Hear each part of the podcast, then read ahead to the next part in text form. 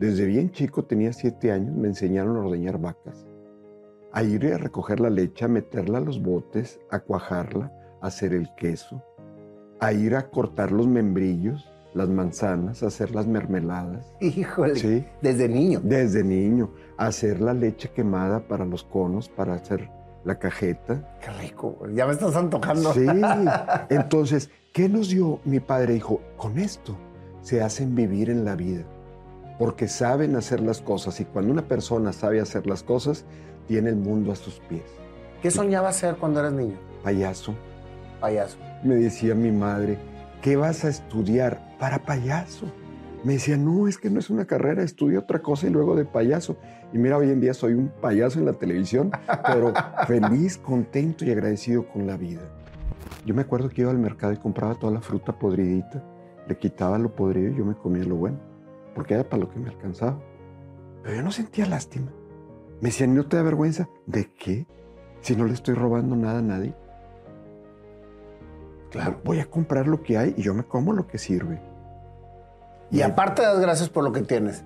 Siempre. Y eso mis hijos lo saben. A, a lo que la vida me da le encuentro el sabor. Porque y eso es lo- que hay. Y lo disfruto. Exactamente. Esa es una filosofía muy padre, güey. Porque Ese mis es, padres así nos la enseñaron. es lo que te toca vivir, disfrútalo. Sácale el provecho que le tienes que sacar. Totalmente. Adáptate, disfrútalo, reconócelo, hazlo tuyo y ámalo.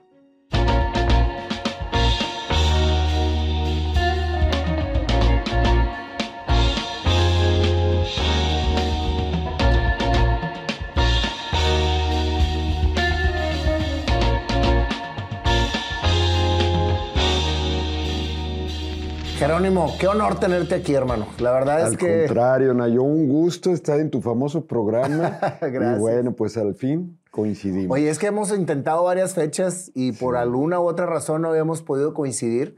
Yo, la verdad, Jero, te admiro mucho. Admiro Muchas mucho todo lo que haces, todo lo que hablas, toda la buena vibra que siempre estás expresando.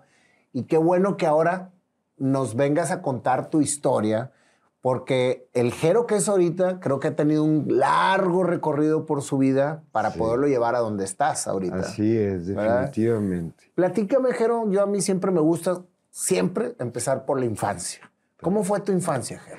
Fíjate, tuve la dicha y la fortuna de que Dios me puso en un hogar de dos padres que nacieron con una sabiduría que Dios les regaló maravillosa. Primero, nos educaron en un seno totalmente espiritual. Ellos siempre, eh, mi padre y mi madre en la mañana, en la noche, rezando, agradeciendo por el día que Dios les había regalado, por la familia, por los alimentos. En la noche agradeciendo el día que habían vivido, siempre bendiciendo los alimentos, siempre enseñándonos a orar, a rezar, a todo. Entonces desde ahí nací con un gran legado en la parte espiritual. Pero luego mi padre y mi madre muy sabios porque en mi casa nunca tuvimos, por ejemplo, un refrigerador. Todo se comía del día. Decía mi padre, lo que entra al refrigerador se va a podrir. Y no vamos a comer comida podrida, vamos a comer la comida del día. Entonces teníamos los huertos familiares, se ordeñaban las vacas, se hacía el queso. La o sea, que- todo era fresco, no había un, un- y lo que sobraba o no sobraba. no sobraba. Y todo lo que se sobraba de verduras y demás se ponía en conservas, en vinagre, en sal, se hacía la carne seca, el chorizo se ponía a secar para que no se echara a perder. Todo era a través de las conservas del vinagre, de la sal y demás. Pero nunca comimos una lata, nunca comimos un embutido, este, nada que viniera con conservadores, porque decía mi papá, fíjate, en aquellas épocas, pues hablar de eso era todo un reto. Decía, para que eso dure en ese bote tantos años, imagínate el veneno que le pusieron para que luego te lo comas. Oye, es Con que tiene toda la- lógica, ¿eh? Toda la razón del mundo. que hoy que nos está matando hoy en día, justo los conservadores. Nadie le tiene miedo a los conservadores, pero tú te has puesto a pensar por qué una barra de pan dura en tu casa hasta 4, 5, 6, 8 meses o un año y no le pasa nada. Ahorita hay barras de pan que tú compras, las dejas siete. Me acaba de pasar, se fue una barra de pan atrás de la, la alacena y la vinieron a encontrar, yo creo que un año después, la sacan y estaba perfecta, no tenía lama. Dices, miedo. Claro. Porque ese conservador, ese veneno, te lo comes y lo mismo hace en tus, en tus intestinos con todas las células buenas que tienes que tener para hacer la digestión. Fíjate qué, qué interesante que tú creciste con esa, con, con esa, Esa mentalidad, filosofía de esa vida, filosofía. sí. Y es, un, es muy lógica. Sí. ¿Cuántos hermanos eran? Seis. Bueno, son. Éramos, porque ya murieron dos de mis hermanos, fíjate, los Ok. mayores. Que en paz descansen. En paz descanse. ¿Y jugaban a qué? Pero, ¿A qué Mira, jugabas tú? Yo era maravilloso porque yo en estas épocas, por ejemplo, de frío, siempre traía las manos aquí agrietadas porque éramos de, de jugar a las canicas, al trompo, al valero, a los soldaditos. A todos los juegos que había. Oye, que ya no los juegan los niños ahora. Ya ni los conocen. Eh. Porque todo es electrónico. Y bueno, hay que evolucionar, no nos podemos bajar de este mundo. Pero me tocó la fortuna de que todavía pasaban las acequias de agua por las casas para regar los árboles. Y de ahí sacar lodo, sacar barro, hacer los caballitos, hacer las casitas. Este, maravilloso, pasaban todavía carretones que recogían la basura. Claro, por supuesto. Me colgaba yo de los, de los carretones, iba por abajo, brincando por toda la calle. El señor no sabía que yo iba colgando atrás. Me caía y me raspaba Oye, la panza. Y era, fíjate, ahorita recordando los carretones que a mí también me tocó, iba el caballo, el carretón, el señor y los perros. Sí. Eso era siempre como que la imagen, ¿verdad? Sí.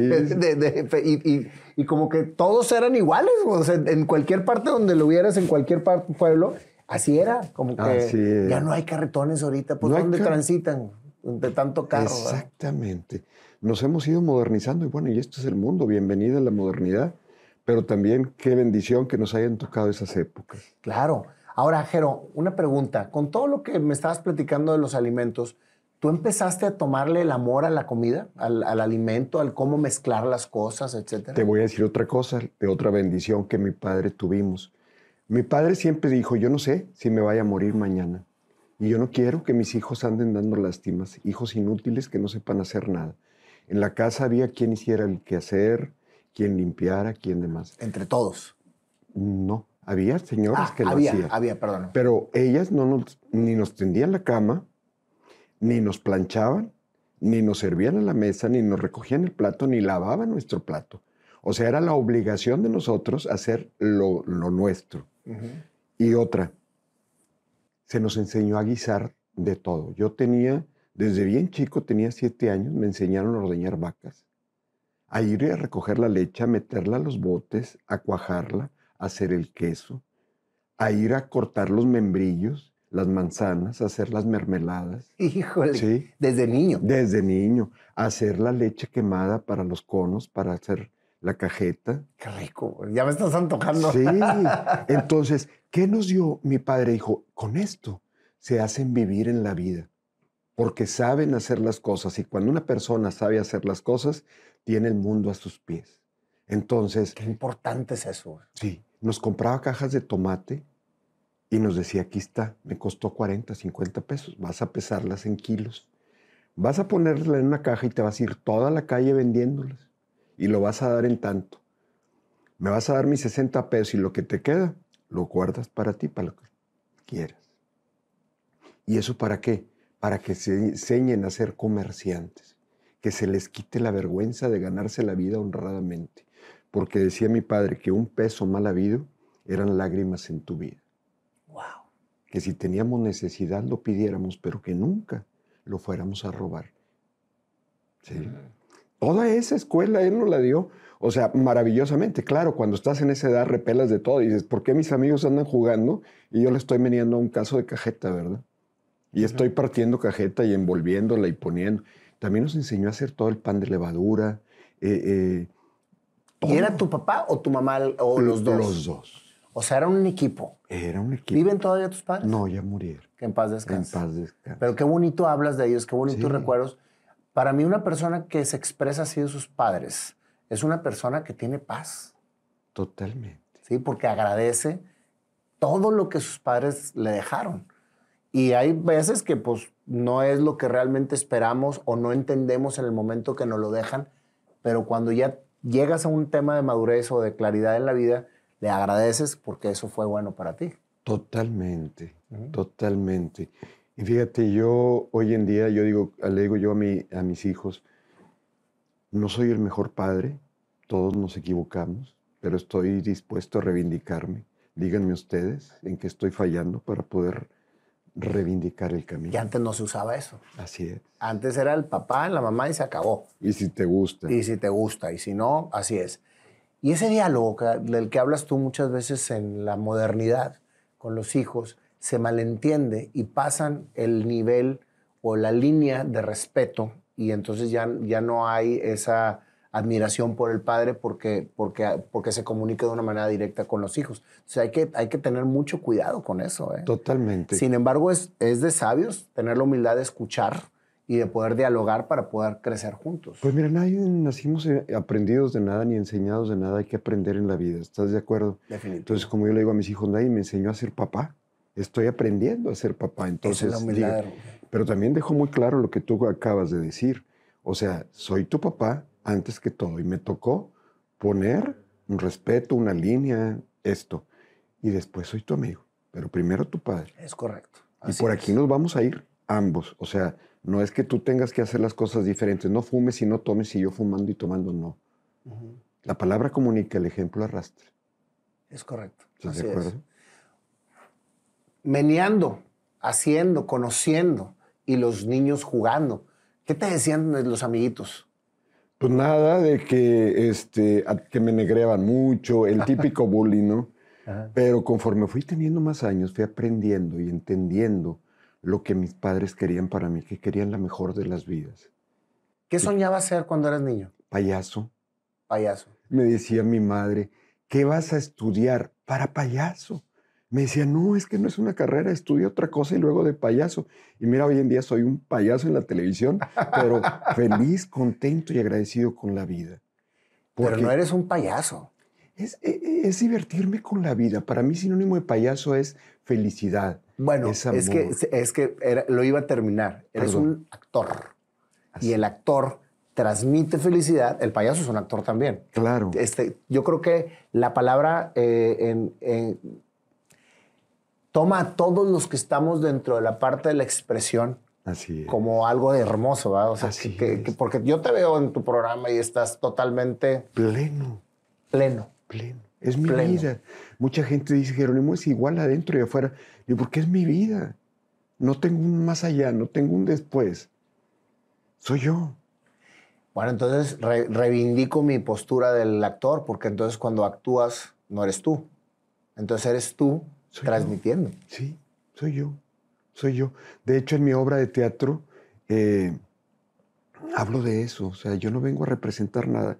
Porque cuando estreno Hace tres años este, fui criticado, por, lógicamente, por el gremio actoral, al cual respeto y aprecio muchísimo, y con justa razón, porque me decían, esta persona, sin tener un curso de teatro, se atreve a pararse un escenario y decir que es actor. No, nunca dije que es actor, simplemente utilicé el medio para dar una vivencia de vida que me llevó a tener la felicidad y la paz, que es a final de cuentas el mayor tesoro que tenemos como seres humanos. Claro. Entonces, perdón, pero no vine a actuar, vine a representar mi propia vida. Entonces le decías a tu madre que quería ser payaso. Payaso. Y mi madre decía, no, mijito, primero una carrera, pero conforme fueron pasando los años se dio cuenta que, pues, pude estudiar una carrera, este, otra cosa, ahorita de mi carrera, mi padre me dijo, ¿vas a estudiar doctor? Le dije, no, papá, yo no voy a estudiar doctor. Dijo, entonces no cuentes con un solo peso a ver cómo vas a estudiar. ¿Por qué él quería doctor? Porque mi hermano era doctor. Dijo, entonces, pues entre más doctores ponen una clínica y pues... Él viéndolo, sí. Sí, él como buen papá y deseándonos lo mejor.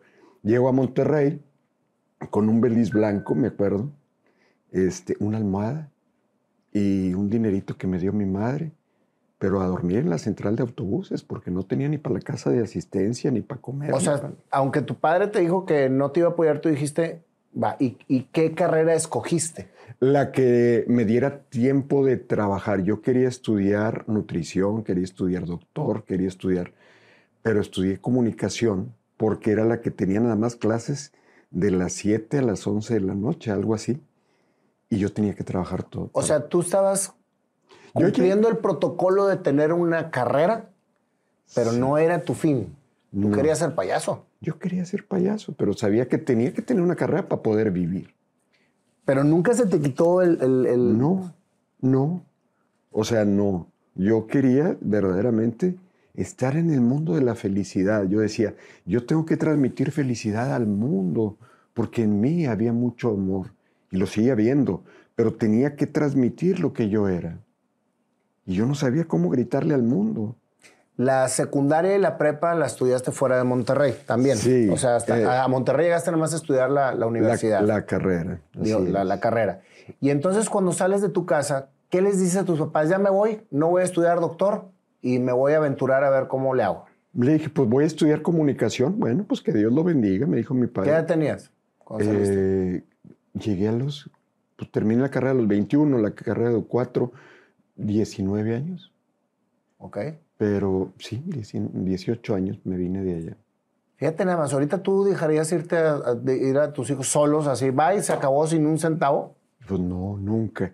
Yo creo que eh, también es parte de lo que nos ha, ha limitado como padres, de que somos demasiado protectores. Porque nos falta esa fe férrea con Dios y porque le tenemos miedo al mundo y por lo que nos ha tocado vivir. Pero tenemos que aprender a saber que Dios tiene un plan perfecto, divino y agradable para todos y cada uno de nosotros y que no sucede nada si no es por la voluntad de Dios. Tenemos que volver a confiar férreamente en la fe.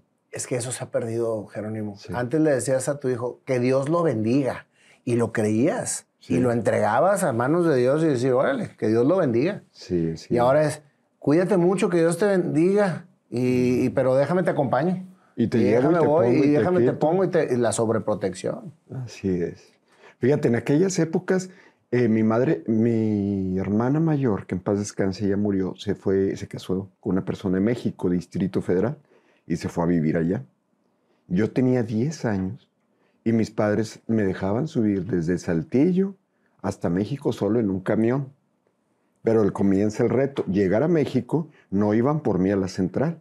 Ah, no iban No. por ti. A Yo- los 10 años. A los 10 años. Yo pedía un taxi, esperaba el taxi y me llevaban hasta la casa de mi hermana. Pero déjate cuento todavía el reto. En México llegaban las gran- los grandes circos que yo quería ir, lógicamente, a la Arena México, que estaba lejísimos de la casa de mi hermana. Pues eh, mi hermana me prestaba a mis dos sobrinos, a mis 10 años con 6 meses, y yo tomaba pecero, metro, Con los dos hijos con de ella. los dos. Y nos íbamos de la casa de mi hermana hasta la Arena México, veíamos la función y nos regresábamos. Ah, en camión. En camión, en México, 10 años. Luego, eh, me encantaba ir a Bellas Artes porque no cobraban, no cobraban tres pesos. Yo me iba solo a Bellas Artes y luego me iba al Teatro Lírico y luego al Frufru de Irma Serrano. Al frufru. A todos esos teatros donde estaban las obras baratas y me dan precio de estudiante. Y tú ibas a ver lo que querías hacer. Yo me encantaba el teatro, me encantaba la música, la música clásica, escuchar esas orquestas en, en, en- en Bellas ¿Y de dónde lo aprendiste? Lo de la música clásica, lo del teatro, si, si no, no viviste en ese entorno. No viví en ese entorno, yo lo traía dentro, lo traía dentro de mí.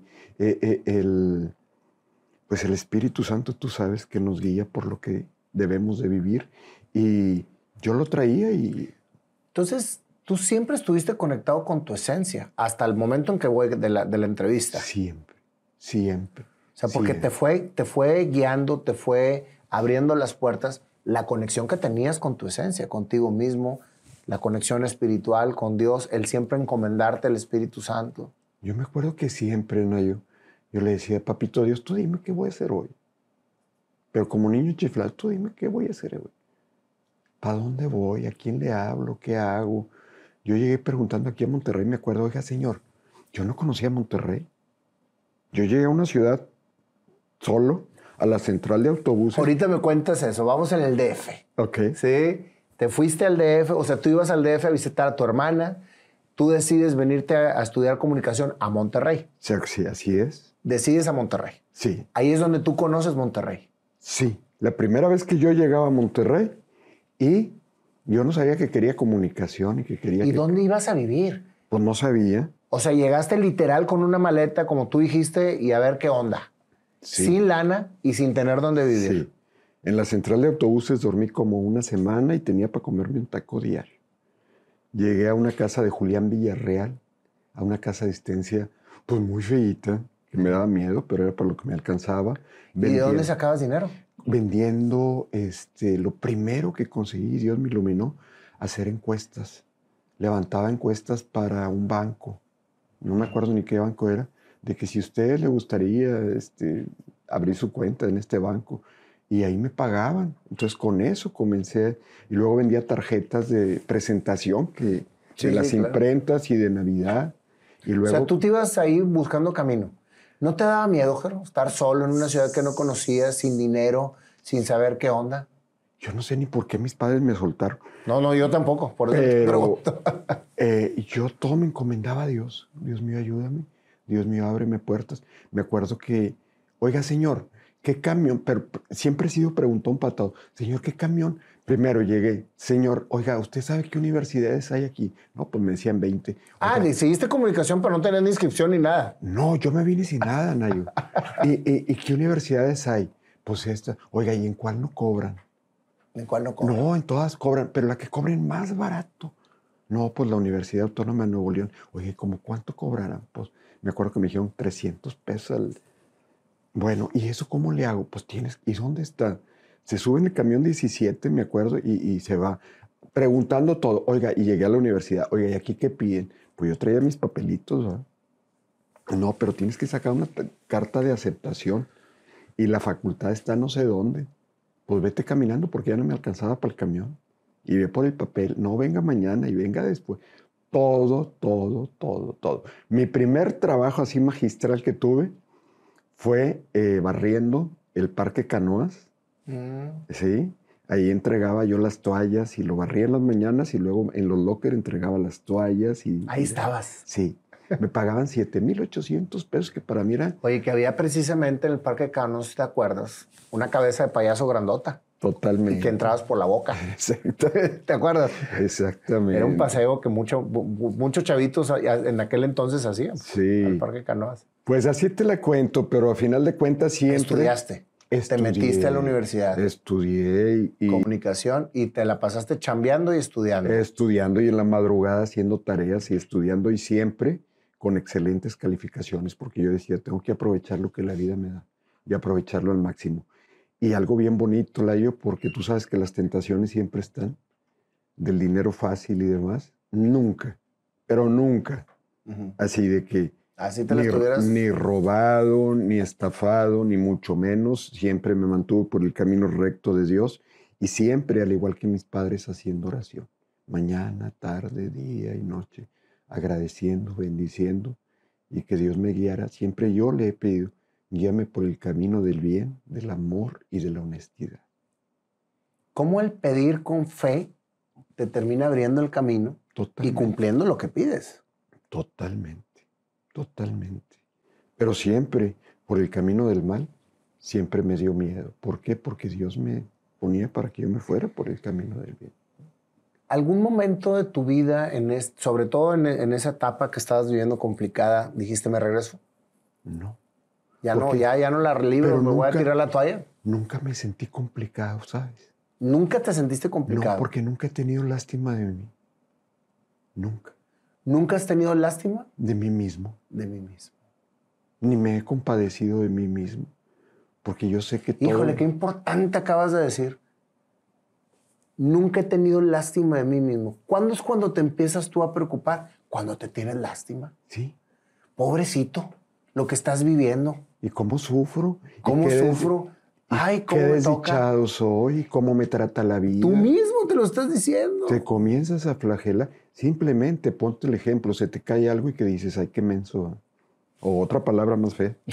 te pegas y dices, qué pensativo. Sí. La palabrota. Te flagelas, te flagelas, te flagelas. Porque Y- no nos sentimos merecedores de vivir con felicidad. Yo me acuerdo que iba al mercado y compraba toda la fruta podridita, le quitaba lo podrido y yo me comía lo bueno. Porque era para lo que me alcanzaba. Pero yo no sentía lástima. Me decían, ¿no te da vergüenza? ¿De qué? Si no le estoy robando nada a nadie. Claro. Voy a comprar lo que hay y yo me como lo que sirve. Y aparte das gracias por lo que tienes. Siempre. Y eso mis hijos lo saben. Siempre abriendo las manos en señal de cruz y diciendo, Dios mío, bendice estos sagrados alimentos que pusiste en nuestra mesa. Te prometo compartirlos con quien menos tiene y más lo necesita.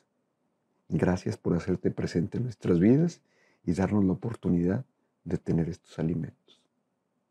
Siempre, siempre. Agradeciendo el día, agradeciendo la noche, agradeciendo el dinero que pongo en mi bolsa, siempre lo agradezco. Pero también, Layo, el compartir. Mis padres, otra de las grandes enseñanzas, nunca en esa casa se dejó de compartir, hubiera o no hubiera. En aquella época los braceros que tiraban, que los, las personas que regresaban de Estados Unidos, ya ves que eran de otros estados y los ponían en otro para como un castigo. Pasaban por las casas de mis padres pidiendo un taco, comida, ropa.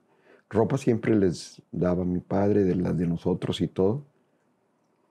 Pero le decía, ve y lávate las manos y vente a comer con nosotros. Lo sentaba en el comedor. Todas las personas que en la casa contribuían a la limpieza, a los jardines, a todo, siempre comíamos todos en la misma mesa de la misma comida.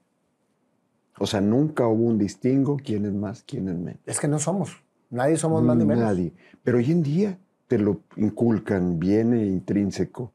No, eh, eh, todas esas enseñanzas. Entonces, pues por eso dicen que, que se nace con eso y yo tuve la fortuna de tener todas esas bendiciones y el ejemplo de mis padres del compartir, porque el verdadero placer está en el dar y en el dar. Ahora entiendo por qué nunca juzgaste el que te hayan mandado solo sin dinero a estudiar una carrera que tú querías estudiar, pero que ellos querían que estudiaras otra. Así Fue puro aprendizaje. Todo. Y recordemos siempre que nada pasa por casualidad, que todo en la vida son experiencias y oportunidades que nos toca vivir y aprender de ellas. Durante tu estudio, porque estabas estudiando, estabas trabajando en lo que Dios te daba a entender, estabas comiendo frutita podrida, eh, vivías en una casa de, intendencia en Julián Villarreal, este, de, asistencia, ¿no? de asistencia. ¿Visualizabas el llegar a dónde? ¿Qué era lo que te motivaba o cuál era la esperanza que tú tenías por lo que estabas viviendo todo eso? ¿Seguías con tu sueño? Seguí con mi sueño de hacer feliz a mis padres. Yo fui un hijo presente que siempre estuve preocupado y ocupado con mis padres. Así se los entregué a Dios. Yo lo único que quería hacer a mis padres, darles mucha felicidad. Sentía un compromiso de retribuirles todo lo que ellos me habían dado. Pero ese pero al momento de tú decir no quiero estudiar médico, tú les estabas dando la contra y te fuiste a estudiar lo que tú querías. Entonces, ¿qué era lo que pensabas tú que ibas a hacer que los iban a, que les iba a, hacer felices a ellos? El verme terminado con una carrera, el verme realizado. Me recuerdo que el día que ellos vinieron a mi graduación, este, yo tenía la nariz con una bola aquí y la tenía ganchuda. Tenía un ganchito acá. Mm. Entonces fui, le dije al cirujano plástico, quiero que me opere la nariz solo, este, que me hagas esto y esto y esto. Pero, ¿cuándo te ibas a graduar o qué? Sí, antes de graduar. En aquel entonces. En aquel entonces, que era todo un reto. Sí, pues por eso. Y me acuerdo que me dijo, está bien, hazte los exámenes. Dijo, todo está bien, si te opero. Junté el dinerito, me iba a operar. Llego a la clínica, me dice, no, porque si te mueres no tenemos a quien avisarle, tienes que traer a alguien. Le dije, un primo, ven por favor, porque me voy a operar la nariz. Total que se llega el día, me operan, pero el día de mi graduación, llegan mis papás a la graduación y me encuentran operado la nariz con la nariz derecha y conocieron a mis amistades. ¿Hiciste buenos amigos? Sí, que todavía los conservo, bendito Dios. Este, se quedaron ellos sorprendidos del mundo que yo me había fabricado, porque yo digo que los momentos se fabrican y tu felicidad la fabricas, se hace, no nace. Y yo me había fabricado mi propio mundo, pero el día que mis padres conocieron ese mundo, se quedaron fascinados. No cabían de, la felicidad, de la dicha, de, de lo que habían construido en mí, de las bases que me habían dado. Por eso yo les digo hoy en día a mis hijos, yo no sé que te vaya a dejar si un peso, si dos o ni uno, pero lo que sí estoy cierto que te voy a dejar es tu relación con Dios. Y cuando tienes a Dios contigo, nada te faltará. ¿Estás No de cabe la menor duda, definitivo. ¿Te graduaste? Tus Sí. padres entonces dijeron, la hizo, Sí, la hizo. sí. ¿Y el payaso? El payaso todavía no salía, fíjate. Pero Estaba ten- ahí esperando. eh, tenía oportunidad, por ejemplo, la carrera de comunicación, de hacer cualquier tipo de actuaciones, de esto, del otro. Yo en todo estaba apuntado. Desde la escuela, la yo. En todos los festivales, yo bailaba, declamaba, cantaba. Lo que Dios me ponían a hacer, todo lo hacía. Porque era lo mío. Me gustaba. En la secundaria fui, fui rey feo. Rey feo. Rey feo. En la preparatoria de la Lajonjolí de todos los moles. En la facultad igual. O sea, yo lo traía. Entro a Banorte, 18 años trabajando. Saliste de carrera y luego, luego entraste a Banorte. No, eh, seguía yo trabajando en Bancam, no sé si te acuerdas. Bancam. Era cajero. Toda mi carrera fui cajero en Bancam y yo terminaba las cajas y me iba a estudiar. Pero todavía termino mi carrera y sigo en Bancam trabajando. Todo para mantenerte, no porque te gustaba ser cajero. No que me gustaba, pero fíjate que nunca he hecho nada que no me gusta.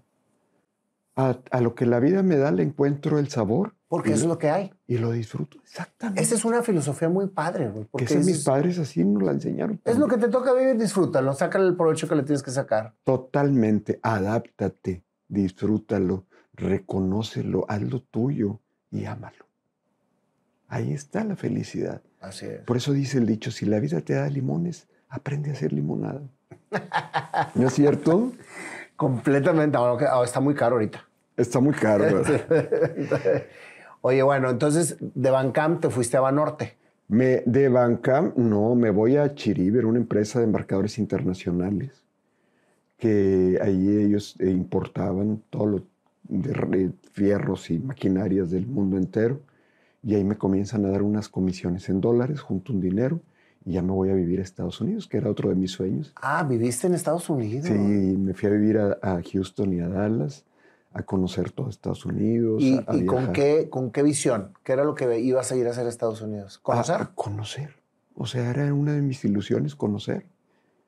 Entonces vivo allá dos años, conozco, voy. ¿No quería- trabajas? Sí, trabajaba este, vendiendo periódico, porque allá vender periódico es una chulada. Con eso tenía un super departamento. Ah, sí. Sí, con lo que me pagaban vendiendo periódico. Vendía periódico de las 7 de la mañana. Fíjate nomás las maravillas. Pasaban por mí a las 7 de la mañana, me llevaban a mi esquina. Ya graduado. Ya. En mi trayecto me daban este, un desayuno.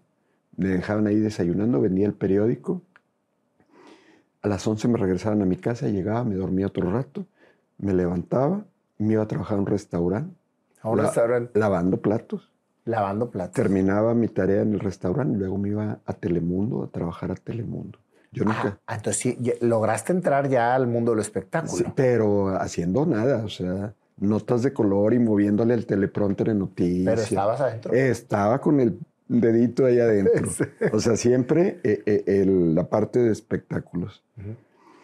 Me quedo allá dos años, viajo por todo Estados Unidos, conozco Hollywood, conozco Nueva York, conozco todo. Qué mi- padre. Las Todo- Vegas, Reno, todo lo que yo quería conocer, este, fue, fue y lo conocí. Regreso y, y me vengo a vivir a México. Y en el avión que nos traía a México, agarro un periódico y dice, solicito modelos para, para telenovelas, películas y todo lo demás. Dije, "Pues, así tan fácil. Llegando al aeropuerto, agarré un teléfono público. Oiga, dice aquí que, que- Qué aventura, güey. que necesitamos modelos. Dijo, sí, véngase mañana a un casting, tráigase tanta ropa y esto y lo otro y aquello. Y ahí estaba por Televisa Chapultepec al día siguiente. Este, llegando, llegando a México. Me dice, perfecto, mañana tienes llamado para hacer la novela de Mi Pequeña Soledad con Verónica Castro. Ay, no. Así, Neta. así, así, así. Por eso los planes de Dios son perfectos, divinos y agradables, que nunca se nos olviden. ¿Y tú le pedías eso a Dios? Siempre le he pedido todo lo que quiero. Siempre. Mi comunicación con Dios, ¿cómo te es platicar como estoy platicando contigo? Sí. Porque siempre nos imaginamos que Dios está allá, Dios está aquí, Dios habita en nuestro corazón. Entonces, tienes que, somos hijos de Dios. Imagínate, me encanta este ejemplo. Si yo llenara eh, el estadio de los Rayados, el estadio de los Tigres, y dijera, el día de hoy vamos a empoderar al Layo y lo vamos a coronar como hijo de Dios. Se juntan las cien mil gentes, te ponemos en el centro, te ponemos la corona, la capa, te damos tu cetro y desde ahora eres hijo de Dios. ¿Cómo caminarías? ¿Cómo harías? ¿Cómo? Sí, claro. Bueno, eso se nos dio. Ya nacimos con esa potestad. Somos hijos de Dios. ¿Por qué no caminamos así? ¿Por qué no hacemos valer esa divinidad? No eres hijo más que de Dios. Pero se nos ha olvidado. Claro. Por eso digo, la esencia que me dieron mis padres fue justo esa. Mi relación con Dios. Cuando tienes a Dios contigo, nada te faltará. Es que vives en la pobreza. No, ahí está Dios. Dios está en todos lados. Fíjate cómo nos imaginamos a Dios. Perdón, pero me voy para todos No, lados. no te preocupes. Siempre nos imaginamos que Dios ilumina este, o le da su gracia a quien le cae bien y a quien se porta mal. Yo siempre pongo eh, eh, este ejemplo. El sol nace todos los días, amanece todos los días. Ilumina a todos por igual. El sol no dice, ah, no, tú te portaste mal, no hiciste esto, no hiciste lo otro. No, no te voy a iluminar, que para ti sea de noche. Tú no me hiciste caso, tampoco te voy a iluminar. Tú, no, te, te ilumina por igual. Bueno, así es Dios. Nos ama, todos estamos dentro de Dios, todo es Dios. Entonces, es únicamente reclamar lo que te pertenece. La paz y la felicidad. Pero creemos que cuando tenemos, Dios nos ama, y cuando no tenemos, Dios no nos Claro. ama. Y cuando somos pobres, Dios no nos ama. Y cuando estamos en un hospital, Dios nos ama. Porque me caí, Dios me castigó. No, todo es parte de la vida. Y todo estamos dentro de Dios. Todo está dentro de Dios. Entonces, siéntete amado, siéntete querido, siéntete... Y es lo que me ha pasado en mi vida. Siempre me he querido, me he sentido amado y querido.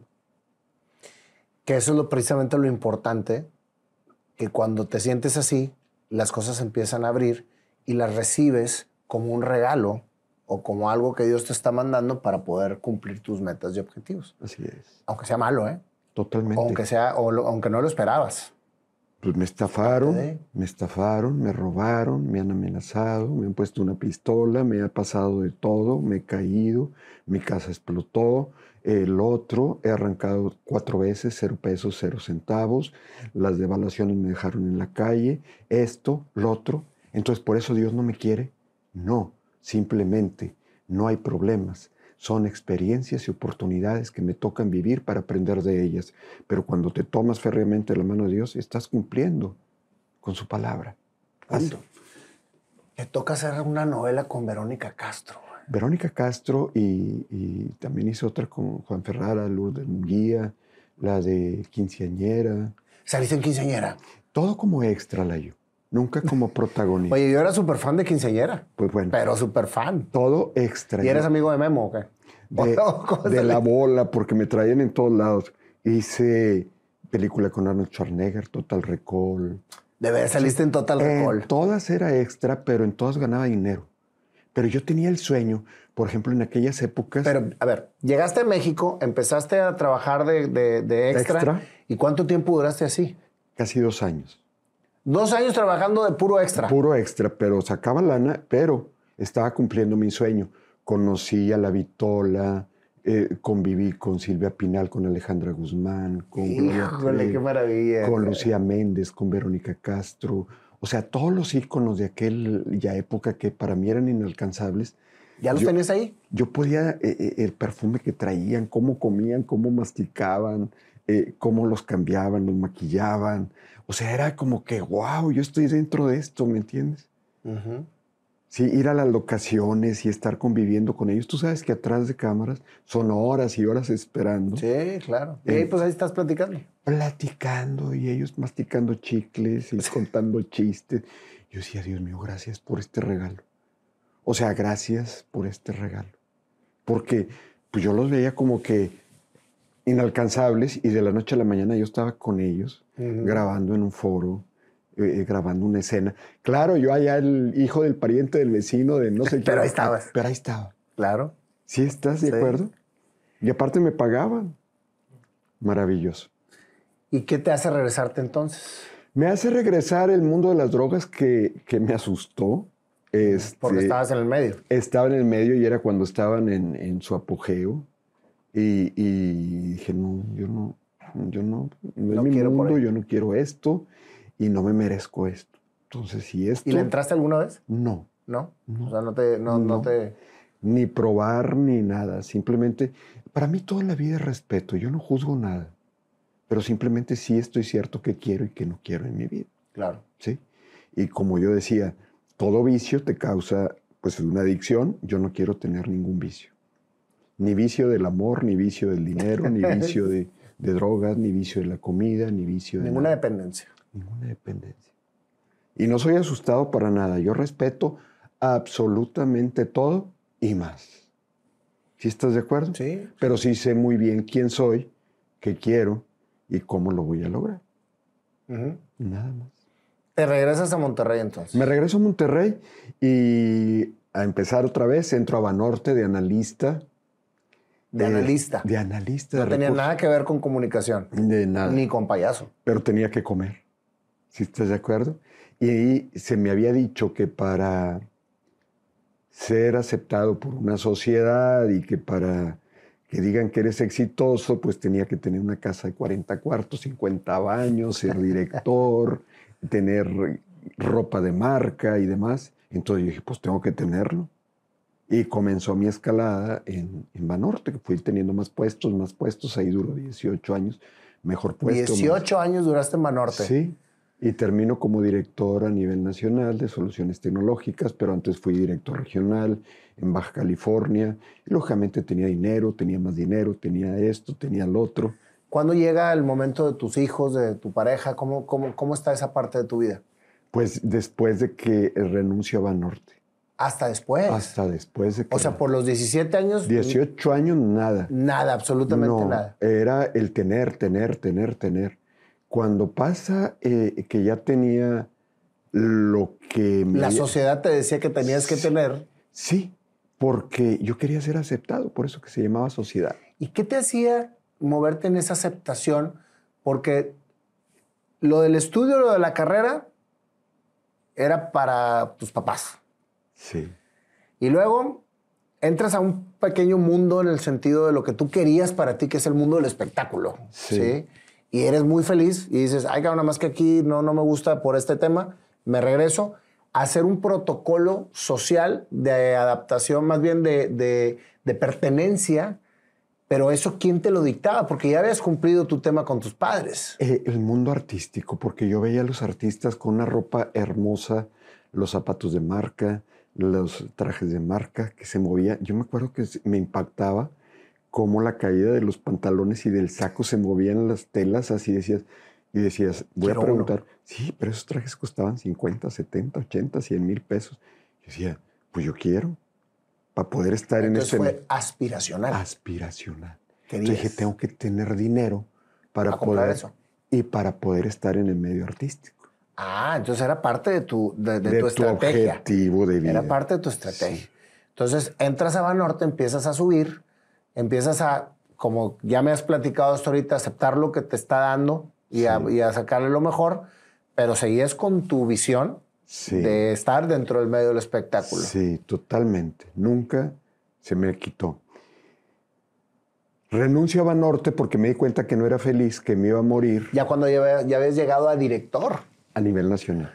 ¿Cómo nos pasa? A mí me pasó también. O sea, cuando realmente dices tú, ya logré lo que socialmente debía de lograr, porque así me enseñaron, no porque otra cosa, pero así me enseñaron a traer un pantalón, a, a hacer esto, a, a- estar siempre haciendo algo por pertenecer.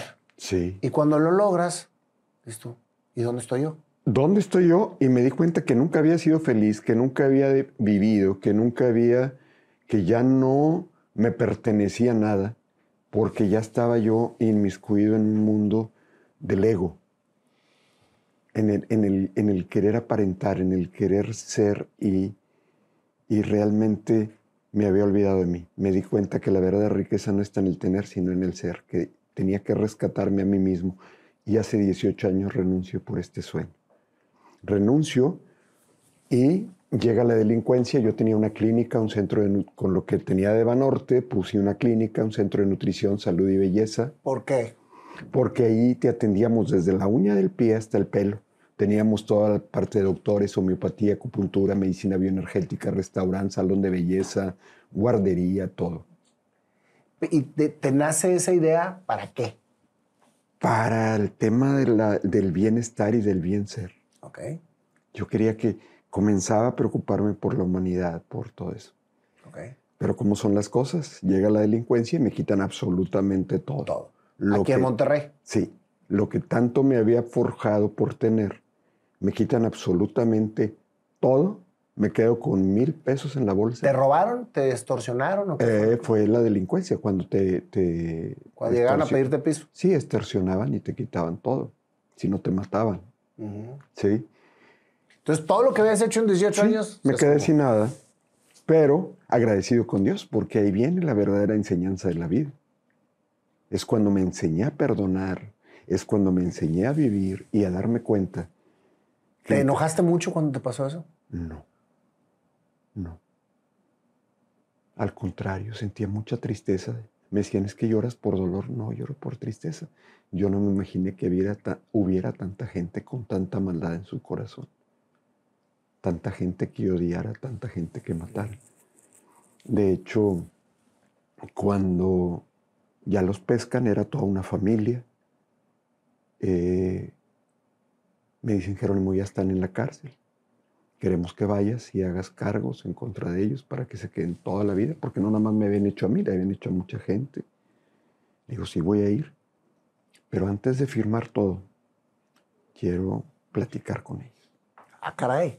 Querías confrontarlos. Quiero platicar con ellos, quiero conocerlos y ver todo. Y me lo concedieron. Y recuerdo que lo único que pude hacer fue llorar. De compasión. del perdón que yo sentía. Yo sentía mucho perdón, mucha ternura y les di las gracias. Me acuerdo que les decía gracias por haber sido los maestros que Dios mandó a mi vida para darme cuenta quién soy. Qué sanador, güey. La verdad que sí. O sea, qué sanador porque es difícil como humano llegar a perdonar a alguien que te quitó o te hizo un daño. En totalmente. ese momento, pues todo tu trabajo de 18 años se fue. Pero también agradecido, Layo, porque hoy en día me doy cuenta que entre menos equipaje, más libre soy. Viajo con una maleta en esta que se llama vida, con una libertad y una paz y un amor. Me di cuenta que no es más feliz el que más tiene, sino el que verdaderamente se tiene. Y hoy en día me tengo. No tengo nada, como le digo, no tengo nada que me quiten, pero me tengo a mí mismo.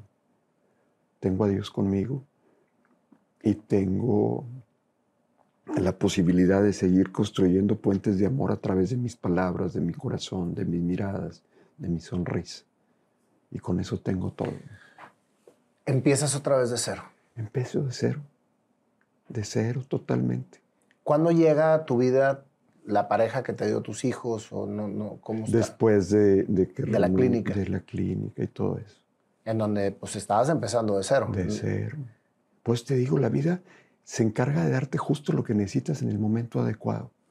Muchas veces queremos ponerle tiempos y formas a Dios. Y lo quiero y así. No, tú pídelo, tú avienta tu petición. Dios siempre está presto. Hay que recordar que Dios nos lleva en la cuenca de su mano, nos carga entre sus brazos, camina junto a nosotros, vive en nuestro corazón.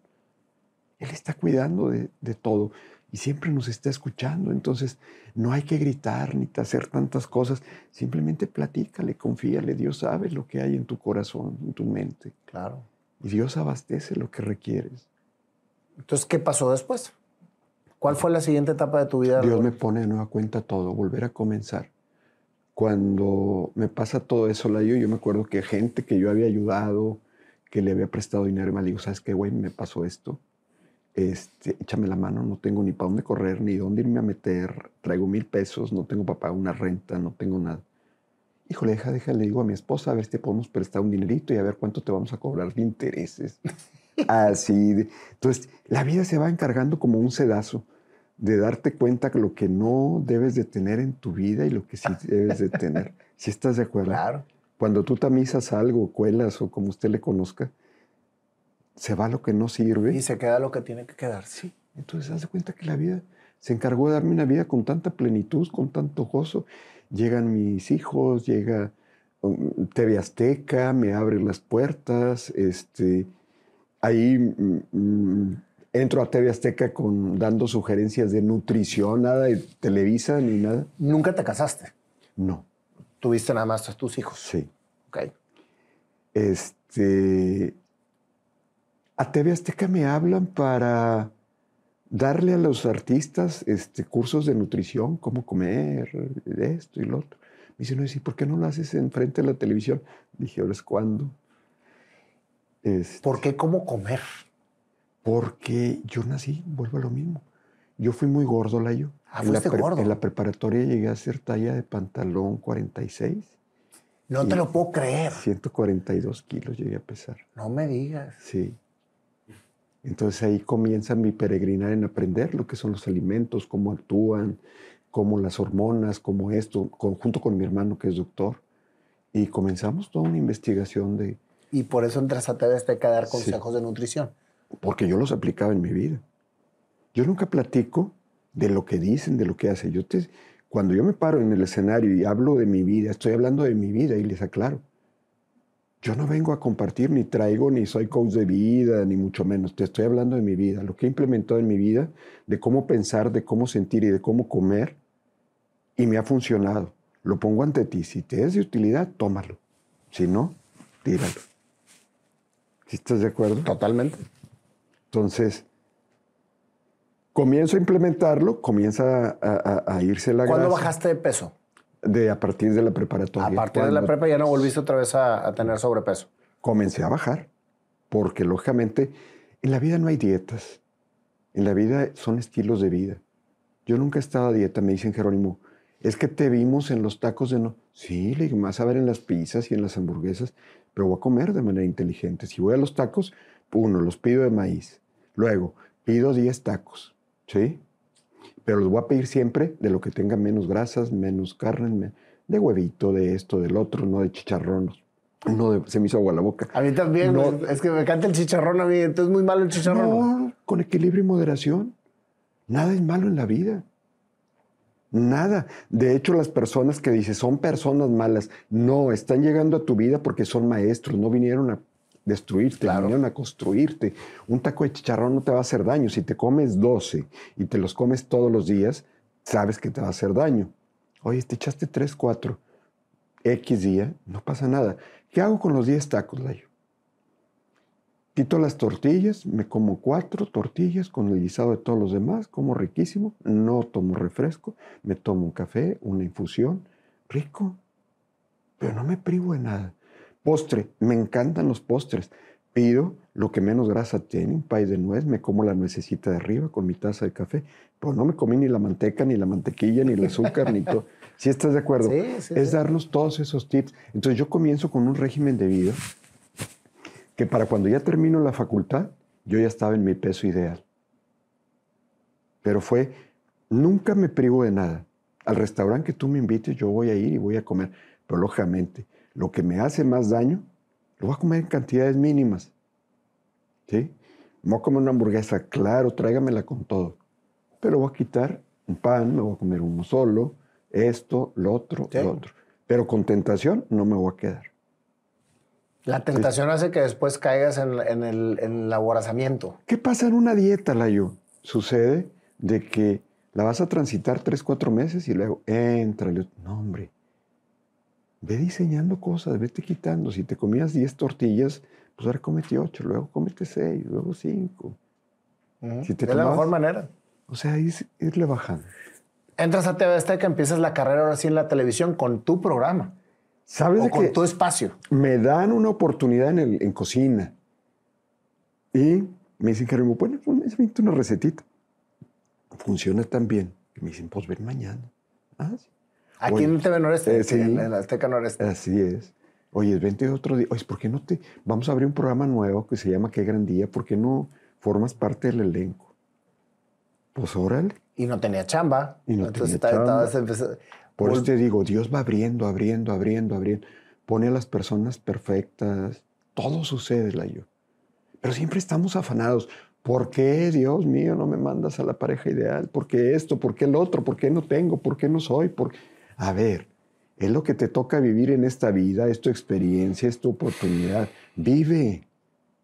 Y vive tu vida como una exclamación de amor, no como una explicación. Siempre andamos explicando, no, mira, porque yo no tengo un carro, porque eh, no estudié maestría o doctorado por esto y esto y esto. No, a ver, ¿a quién le importa? Ama, vive tu vida como esa exclamación de amor. Cuéntame todo lo bueno que hay en tu vida. Claro. Te digo todo esto porque así es como yo quiero vivir. Pero eso es lo que transmites en tu programa, güey.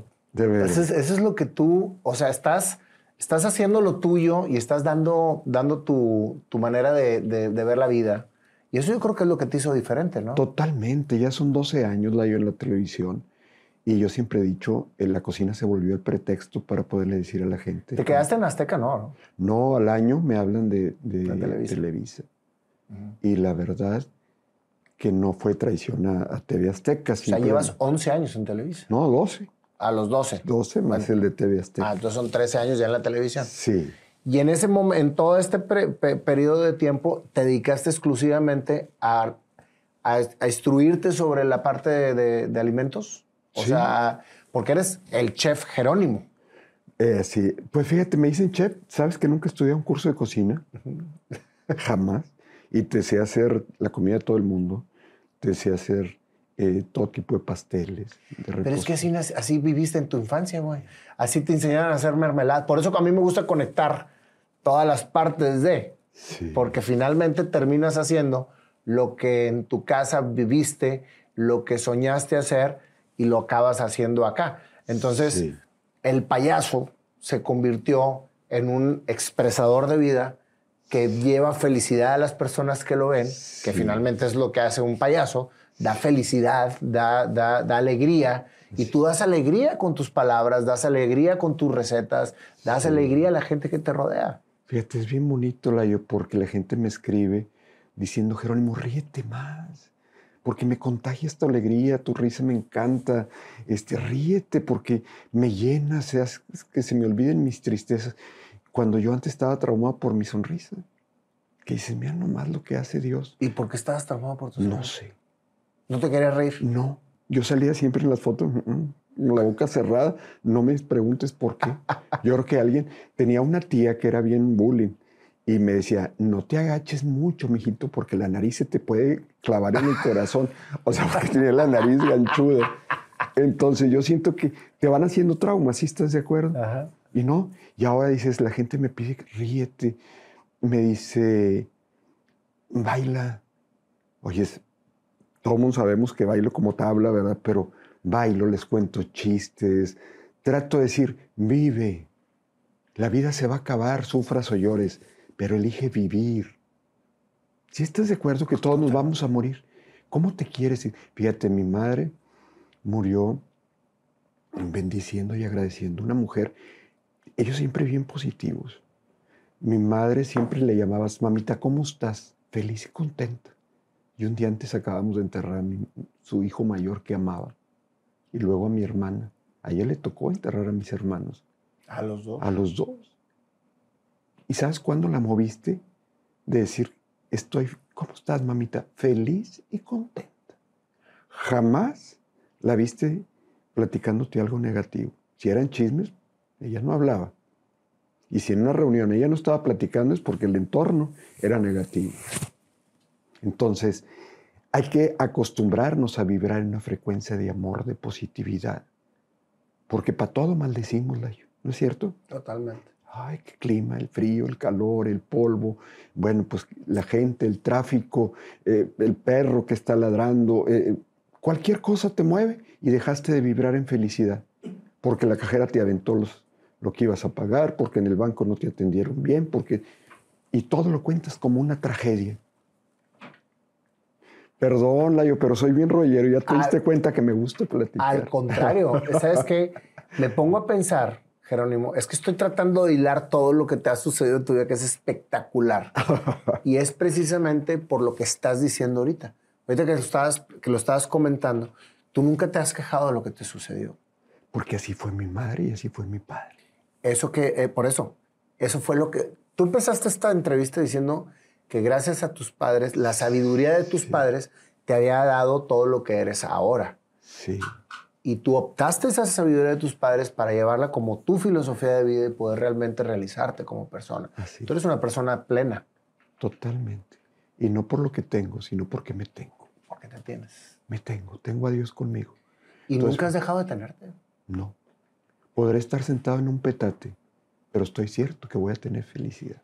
¿Y qué sucede? Que el Nada. petate luego se convierte en silla. Me dicen, Jerónimo, ¿y, y si te toca irte a vivir a un X lugar, así, así, así, con las peores condiciones que te... No va a pasar nada. Te Y si te toca, no me va a pasar nada. Y no me va a pasar nada. Y si tengo que andar en camión, en... no me va a pasar nada. Porque nadie te puede robar lo que te pertenece, que es la divinidad. Y no cabe duda, Jero, que lo que estás haciendo ahorita en tu vida con las personas que te escuchan, con las personas que te conocen, es radiar amor. Sí. Es radiar amor. Eres una persona de luz, Qué amable. de veras. Y te lo digo de corazón, ¿eh?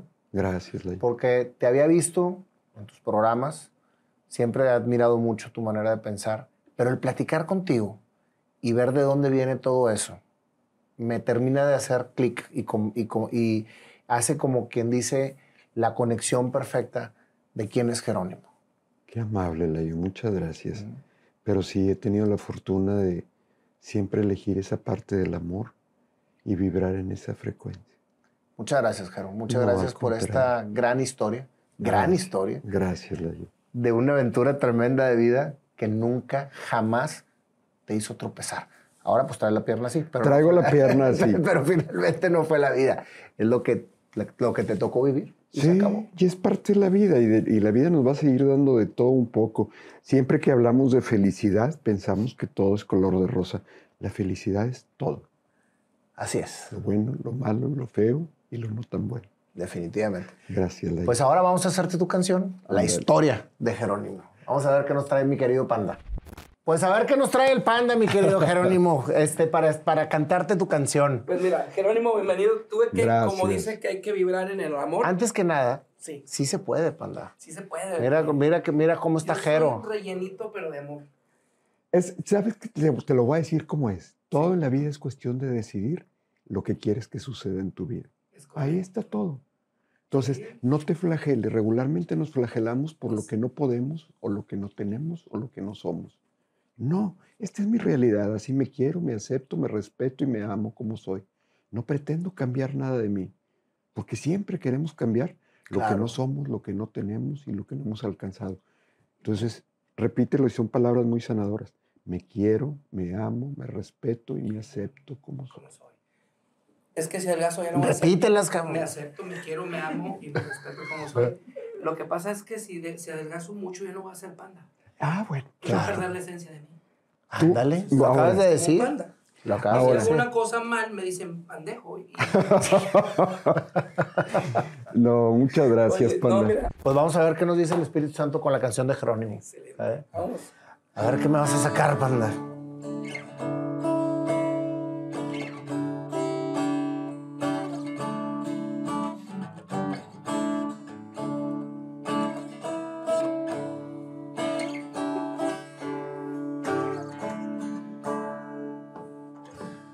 Padres sabios decías, lo mejor que Dios te ponía. Un ambiente de enseñanza donde cada día aprendías. Hacías la mermelada, la leche quemada, ordeñabas vacas y salías a cosechar.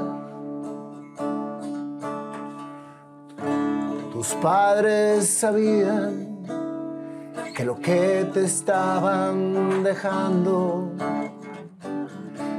a ti y a tus hermanos era su mejor herencia. Tú soñabas ser payaso a tu madre le decías, ella te contestaba, sé payaso pero estudia una carrera. Tu padre te decía, en doctor te querías convertir. Tu papá porque tu hermano lo era, lo quería para ti, pero tú no lo querías. En tu mente pensabas trabajar y estudiar para poder lograr el objetivo, ser payaso y atractivo. Y así sucedió. Te fuiste a la aventura sin un peso, sin nada, solamente la bendición. Llegaste a Monterrey a estudiar comunicación, que era lo que te permitiría experimentar y estudiar para tu sueño alcanzar. Hiciste encuestas, hacías lo que te pedían, estudiabas, generabas y así vivías. La fruta se convirtió, ya no era del día, era lo que se podía, pero tú feliz dabas gracias todo lo que te pasaba. Fuiste aprendiendo y viviendo la carrera terminaste, la nariz te operaste y a tus padres impresionaste por el mundo que construiste y eso era tu éxito. A México fuiste a dar, la artistiada se empezó a generar. De extra conociste a toda la artistiada. Detrás de las cámaras tu sueño se empezó a dar y artista empezabas a ser. Huiste un poquito, ¿por qué no te gustaba el ambientito? A Estados Unidos fuiste a dar porque en tu mente estaba conocer, experimentar lo que querías hacer, pidiéndole a Dios lo que quería para ti. Así fuiste construyendo y haciendo, uniendo las piezas para cumplir tu objetivo. Te metiste a un banco para poder comer y vivir y experimentar y hacer y trabajar. A Banorte tú fuiste a dar 18 años y construiste todo lo que la sociedad quiso que hicieras, pero no lo que tú querías realmente ser. Lograste todo y dijiste, esto para mí no es el modo. Una clínica pusiste y después todo perdiste. Y te diste cuenta que había que cernir. Nada más dejar a la gente que realmente quería estar. Y los demás, mejor ni digo. Llegaste a TV Azteca, te ofrecieron un lugar y en un año estabas ya con tu programa estelar. En Televisa muchos años has de estar y ahorita tu sueño alcanzaste al fin. En payaso se convirtió una persona que alegría da, vibrando en la sintonía del amor, cocinando, escribiendo, charlando con emoción, dando esa expresión que tu madre aplaude el corazón. Jerónimo, ese eres tú. Lo lograste y nunca, pero nunca te tropezaste. Aunque ahorita traes la rodilla así, fue por otro desastre. Pero a Dios, gracias le daste. Jerónimo. Lo lograste, Jerónimo. Jerónimo.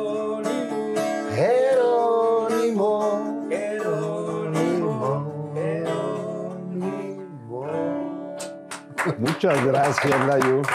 Qué bárbaro. Esto fue como que más, un poquito más ópera teatro. ¿Te el corazón? Ah, No manches. güey. Este señor le está dando una taquicardia. Gracias, Igual que a Layo. los otros. Todo sale de aquí y viene de allá. Entonces, esto es tu historia, hermano, y gracias por compartir. Una historia inspiradora que todo te llevó a ser lo que eres ahora. Dios te bendiga. Vibrando con amor. Vibrando con Con amor. la frecuencia del amor. Así es. Muchas gracias, Layo. Un placer. Y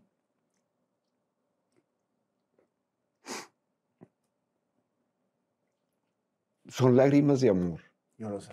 de amor, de agradecimiento, de que Dios me dé la oportunidad de estar con, con personas como ustedes que definitivamente podemos hablar estos temas y podemos transmitirlos a, a muchas gentes más. Porque hoy en día lo que nos hace falta verdaderamente en este mundo es el amor, luego el amor y siempre el amor. Así El es. amor lo cura todo. Por eso el principal objetivo que Dios nos mandó cumplir a esta vida justo es amarse los unos a los otros. Y tú lo transmites todos los días, así que eres congruente con lo que te da. Gracias, Layo. Gracias. Bendiciones. Gracias.